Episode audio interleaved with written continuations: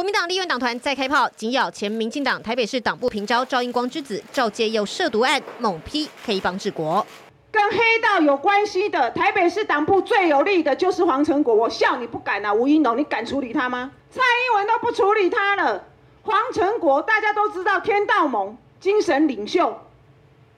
他现在是总统府的国策顾问呢，所以蔡英文自己要自清，很简单，立刻辞掉他的国策顾问黄黄成国。他年少的时候去关魂鬼，这十几年来，他不断的去想要证明说，基本上他已经是被改头换面了，下回是爱好赢子的机会。啊，黄成国跟你关系不是也不错？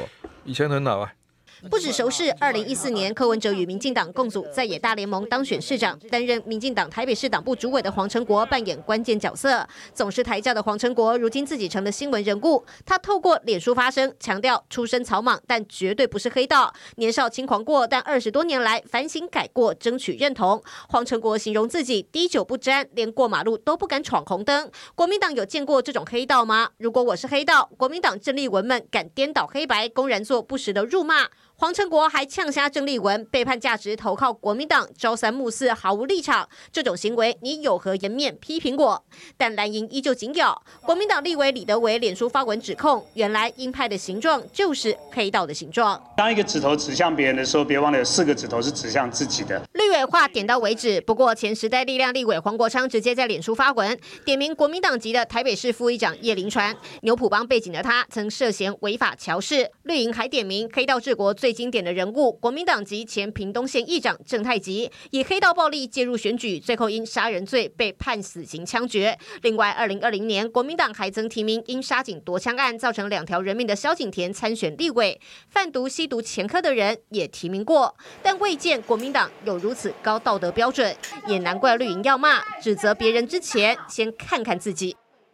好，民进党在五月一号的时候呢，是开闸了这个涉毒的赵介佑。不过文生大哥在民进党这些动作之后，国民党呢还是呢这个不放过民进党，一直穷追不舍。我们看到呢，郑丽文昨天就出来开了一场记者会，他说跟黑道有关的就是黄成国。黄成国他现在的位置是总总统府的国策顾问，所以他说，如果蔡英文要自清，就是要立刻把这个黄成国给辞掉。那我们也看到黄成国呢也火速。发了一篇文，他说：“哎，大家都可以向他丢石头，就是郑丽文不可以。为什么呢？他说，因为郑丽文背叛他的价值，好投靠国民党，还有脸呢批评他。好，黄成国说，至少他可以很骄傲的说，我忠诚于我的台湾政治价值跟路线。好，现在看起来是蓝绿在不断的互咬。哎，温大哥，我觉得由郑丽文来咬啊，的打开第一枪啊，这个是下下之策了。”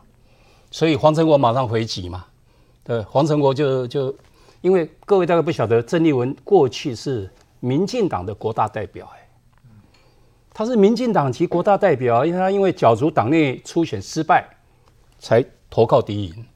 哦，国民党内包括那林维洲，林维洲过去也是民进党的，所以你当孤丘比伯贝，哦，你本来也是民进党的，你在那边指着民进党，而且郑丽文本身是从哪里出来的？太阳花学运啊，野百合啊，野百合学运，这野百合学运出了林佳龙、郑文灿，哦，罗文佳这些人，郑丽文就从那个时候开始的，所以我我觉得拿郑丽文出来是真的是学运的悲剧啊！你这个人打着绿旗反蓝旗反绿旗，投靠蓝营之后，你再讲这些无为不为，对吧？我共不是 A 告，你讲的反而让人家哈会觉得说。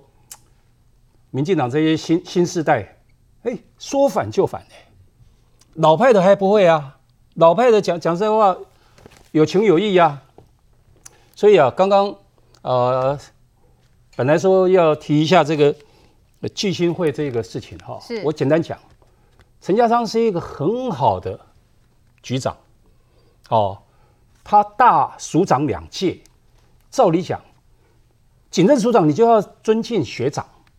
而且人家剩下两个多月要退了嘛，啊，都嘎来嘎去冲下。陈家当他是过去在警政署还好像当过公关室的主任，所以啊，他对新闻界严格讲面面俱到。所以为什么那个参会他会去？里面有立委，更有市议员都是蓝营居多，王敏生一个是绿营的，有小强，呃，罗志祥就在里面啊，他他他一定要去啊，哦，那去可能就是这个亿就闪人了嘛，没想到，哎，居然有人来踢馆。吴镇南这一家餐厅开的时候，各位要了解，那天礼拜三，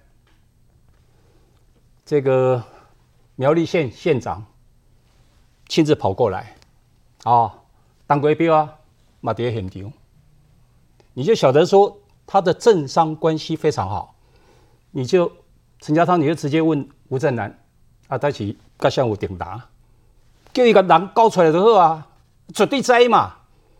到现在还没抓到，这个、这个会丢台北市的脸呢。我们绝对肯定陈家昌的这个能力，哦，还有公关，这真的没话讲。但署长你就不需要逼人太甚了啊！我听到的，反正好像连部长都他他他都有恃无恐，这不好。然后呢，提到这个这个现在这个黑黑道这个事情，刚刚。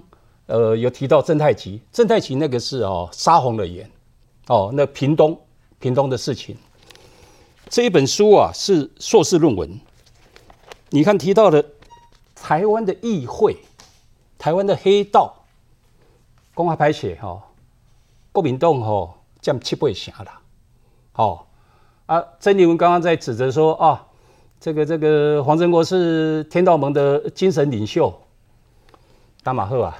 精神领袖是罗福柱，自称他是精神领袖，什么时候变成黄成国？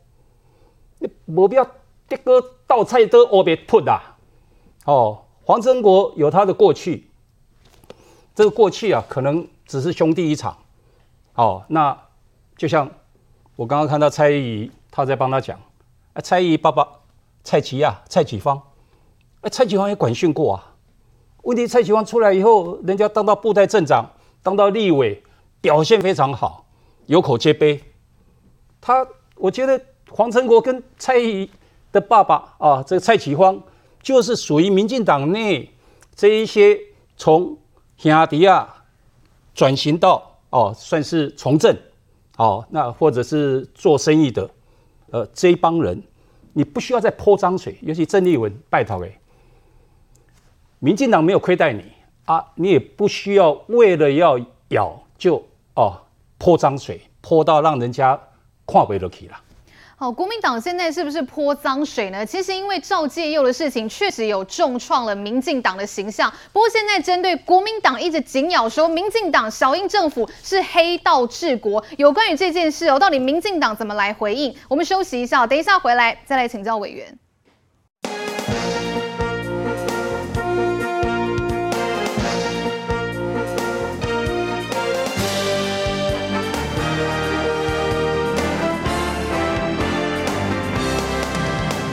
好，国民党昨天呢是开记者会，有大动作的指控，民进党现在是黑帮治国啦。那我们看到郑丽文，他后续又在脸书上 po 文哦，他列了十一点民进党的价值，说要来批评民进党。他说，现在的民进党已经背离理想初衷，在民进党内充斥着很多的黑道、东厂，还有政客，创党党员早就认不得了。对于国民党的种种指控，民进党这边怎么接招呢？郑丽文那种非理性啊，然后不经大脑思考，这种谩骂、这种抹黑，我觉得他还是言语的黑道才对啊！怎么是民进党是黑道治国？总统蔡英文是黑道吗？副总统赖清德是黑道吗？行政院所有的内阁的部长是黑道吗？立法院党团所有的民进党立法委员哪一个是黑道？你敢说出来吗？有谁是黑道？所有的执政县市的民进党的县市长哪一个是黑道？今天发生是一个台北市党部的一个党代表，是他的违法行为，他跟黑道有关系，他贩毒，而且他的父亲就是市党部的平昭，啊，平昭的位置相当于一个监监督主委嘛，哈，那他的姑姑是市党部的执行长，他是一个党职人员，所以党职人员他跟治国有什么关系？他跟国家机器有任何关系吗？没有啊。所以不能无限上纲，把一个一个人，好把把他无限扩充到是整个民进党都是黑道。我觉得这个郑丽文说的话，我觉得真的是三岁小孩子都不会相信了哈。那当然，制度有问题就要改制度，执行面有问题就要去检讨，人有问题就是要换人。好，民进党作为一个民主政党，你不能排拒任何人要加入认同你的政党，对不对？是。好，每一个人都有过去，但是我们有所谓的排黑条款。排黑是所有民主政党应该坚持的基本价值。好，所有要参与公职人员的候选人，你当然一定要经过排黑条款的检验。你要参与党职党，比如说党代表、全国党代表、党职选举的候选人，你也要经过排黑条款的检验。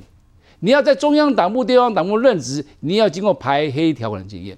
好，这个制度都有，党章相关的提名办法都有相关的规定。问题在哪里？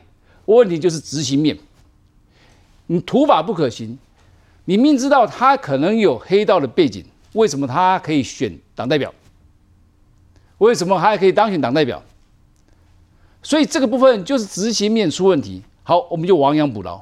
所以我们这个礼拜五，总统以党主席的身份，要召集全国各县市党部主委，针对各党部的现况，以及现在。所有民进党党代表以及相关党职人员目前的状况做全盘的检视跟检讨，希望把这些问题把它盘点出来。针对这些问题，我们很勇敢、很诚实的面对。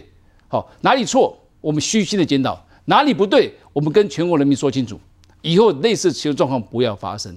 那我个人认为这是单一事件，单一事件，我觉得相关的人员应该在最快的时间，包括台北市党部。当然了，吴主委相关的牵涉到里面的人，你刚一定要壮壮士断腕，然后中央党部也不能护短，好，把这个把这个个案先处理掉。好，未来不要再让类似的状况再度发生。从制度面去检讨，从执执行面，我们去深入的探讨，是不是个单个别党部的问题，还是全国党部最后的问题？所以，针对目前的党代表，我们是不是也要去检视一下？是不是目前的公职人员，目前的所有的这个啊中央党部工作的这些同仁，是不是也要经过再一次党部的这这个排黑条款的这这个检验？也许经过检验之后，觉得真的我们过去排黑条款的确发挥了一些阻挡的作用嘛？这个只是一个单纯的个案。我希望，我希望这是一个单纯的个案。我不希望说这变成各党部都会存在的问题。如果如果是这样子，就会变成说是人的问题，也是执行不力的问题。那个，我觉得总统要用党主席的高度来严格要求各县市党部的主委，要确实执行党章相关的提名办法。如果再有类似的情况发生，该党部的主委立刻要辞职下台。没有错，民进党的排黑条款一定要好好落实啦。我也想要请教任俊哥的是，因为这次赵介佑的事情真的是舆论烧很大，总统蔡英文真的也很生气呀。我们看到，所以呢，他礼拜五呢，他要亲自召开民进党的全国主委，好一起来开会嘛，就是应该就是要讨论有关于排黑条款这一项。那我想请教一下任俊哥啦，针对现在国民党啊、民进党啊在互咬这个黑帮治国，您怎么看？我我觉得第一个政党自清是好事啦，哈，就一个政治记者或者是一般民众来说，大家都会觉得就是说，如果政治它真的可以做到就是什么什么没有什么污染啊或者什么，我觉得大家都希望了啊。但是呃，我也必须讲哦，就是说对政治政，尤其对政党来讲，它最大的现实就是因为它需要跟地方做结合。那跟地方做结合的过程当中，比如说当年国民党在呃本土化的过程，它其实就很简单，因为它不想被视为是外来的政党，所以它就会结合本土的力量。什么叫本土化？就很简单嘛，就是跟公庙啊，跟很多东西都结合起来。那这里面会不会有一些这个地方势力因此而加入到政党？所以这个其实对于政党发展来讲，我觉得这是一个常态。那大家都希望，就心里面的小宇宙，当然希望政党很干净啊，所以你会看到政党里面做了很多的这个所谓的排黑条款，那甚至就是担心在人头党员的部分，比如说这以以前过去也也都没有觉得说什么啊人头党员是问题，但是我记得像之前一六吧，应该应该一四年的时候，就是民进党觉得形势大好的时候，一大堆人就加入，那时候也是弄得很大的问题，所以我认为今天不管是哪一个政党啊，如果就觉得说 OK 我要自清，就与与其骂别人，反正政党里面也有。很多这种啦，哈，但是这个其实我觉得这是叫做道德层面啊。那实质上在呃真正的现况就是说，如果他今天确实是有违法犯纪的事情，那你就抓他嘛。那我们过去看到，其实地方上面最最痛恨就是搞搞到最后什么民意代表或什么自己有保护伞，那结果就不能动他。我觉得如果真的要广义上面来讲，民众很不喜欢政治扯上这件事情，是因为以前都这样发生过啊，所以我反而这样觉得啦，就是说，呃，现在看起来民进党在这件事情上确实是有受到伤害。我在受到伤害的过程当中，当然因为因为这有很多事情是不断的被踢呀，哈，那看起来有可能是地方放的。啊，也有人讲说是不是党内在斗？哈，因为现在看起来他扯的还蛮蛮蛮宽广的啊，就那个路线越扯越多人，然后越扯的那个那个条文越大这样子哦。就说当这些事情一个一个出来之后，如果他自己本身只只限于道德问题，那在法律的层次上面，如果他不是真的是到违法犯纪的时候。你要如何在这上面把道德的问题拿来去说服？我觉得这可能对政党来讲是另外一个比较大的一个难度啊。比如说，我们过去也看到政治人物跟谁谁谁高傲，哦，跟跟谁谁谁接触，那结果被外界质疑的时候啊，我记得当时有一个，诶，我们这个政治上面的大前辈来说啊，他是跟生人嘛，跟生人就没有什么问题，就是他已经为为他所做的事情付出代价。那在这，所以把道德层面拿掉完了之后，你要该怎么办？所以我觉得政党的自清在这件事情上面哦，是考验这每一个政党自己本身在这件事情的态度。那当然你也有你的制度，我觉得这个很现实啊，很现实面。就比如说有一些是选的，好，比如说你的党部主委啊，什么什么选的。那有一些人讲说啊，就把它拔掉啊，把它干嘛，或者。这我觉得也没那么容易啦，哈！我觉得讲这个话的人，可能你自己政党里面一定有走这个程序嘛，所以是不是能够用很多的东西把道德拉到最高层？我强调，道德是所有民众认为那个真的是一个乌托邦的境界。但是如果今天在道德之下，哈，比如说今天政党要自清，如果今天民进党做出了一个，就是说，好，我觉得今天所有有案底的，通通都不准加入我政党，那 我不认为民进党会做这件事情的啊。但是如果今天政党在这个自自清的这条底线定出来完了之后，我觉得民众会用同等的标准去看其他的政党，因为很简单，你今晚打给被供，打给被美，我我见我赞行嘛，哦，有案底像大概都没标准一起，哎，你没筛算哈，没筛了，我觉得 OK，你就政党定出来。但我觉得这个东西就是一体适用啊，然后一体适用，我觉得民众不喜欢看口水。因为这么多年，我们真的看到很多，就是有有一些现在也还在有有的还在牢里面啦，还在干嘛的？那这些你说地方上面是怎样？我不认为大家没有耳闻。可是他本身如果真的没有案子，那你如何在这件事情上面去硬把它就是哦，或者都冠很多冠名词很 OK 啦，就是反正就是一个抬头嘛。可是这些东西符不符合民众真正内心的期待？我觉得对台湾民众理性来讲，最少这个理性的线是有的啦。是，来少廷议员怎么看？现在国民党好像 对于赵介佑这件事情，好像你们国民党好像是捡到枪，好一直在骂民进党。可是绿营这边也是反击啊，说，哎，你国民党呢，在这个骂别人的同时，要不要看一下自己的党员啊？说，哎，之前你们又提议啊、呃，有提名过一些涉毒的一些人来选这个彰化县的这个议员，很多事也一一被扯出来了。这个与其说国民党这一次是不是找到攻击点了，不如说。这整个事件的过程，国人在旁边对民进党的形象的看法是什么？哦，那那与其说这件事情，你去说它严重还不严重，或者说是不是单一事件？那我先请问一下，为什么第一时间徐国勇部长说他不认识？第一时间台北市党部主委吴怡农说我不清楚，可是后来被发大家发现，徐国勇部长跟他们也吃过饭，影带都出来了。吴怡农跟他们的照片，甚至他去登记参加市党部党市党部主委的选举，是他陪着去登记的。然后再看到什么？看到整个事件在台北市民党的党部里面，现在是有斗争的。大家看看赵英光先生他在讲那个道歉文的时候，对陈胜文、对何志伟委员他们家是怎么样的考试？所以这样的一种切割，这样的一种斗争。难道这个事情是小事吗？如果是小事，我相信总统不用震怒，蔡英文总统也不需要出来召开民进党全国的主委的会议，表示蔡英文总统发现这真的烧到了。我们再回去检查这整个过程当中，这个赵介佑他整个在这几年的案件都被起底，大家都看不下去起底啦。他不止抢了救护车就跑了，然后这个还有枪案。就这个枪案，还有包括逃兵等等，还有为人家吸毒贩毒等等，那他这个枪案就判了多久？才判了，好像轻轻放下判了一万块还多少钱？因为警方的讲法是说，他只收到玩具枪，没找到真枪。大家大家想一想，这不就是赵介佑本人对外宣称的？他是黑白两道通吃。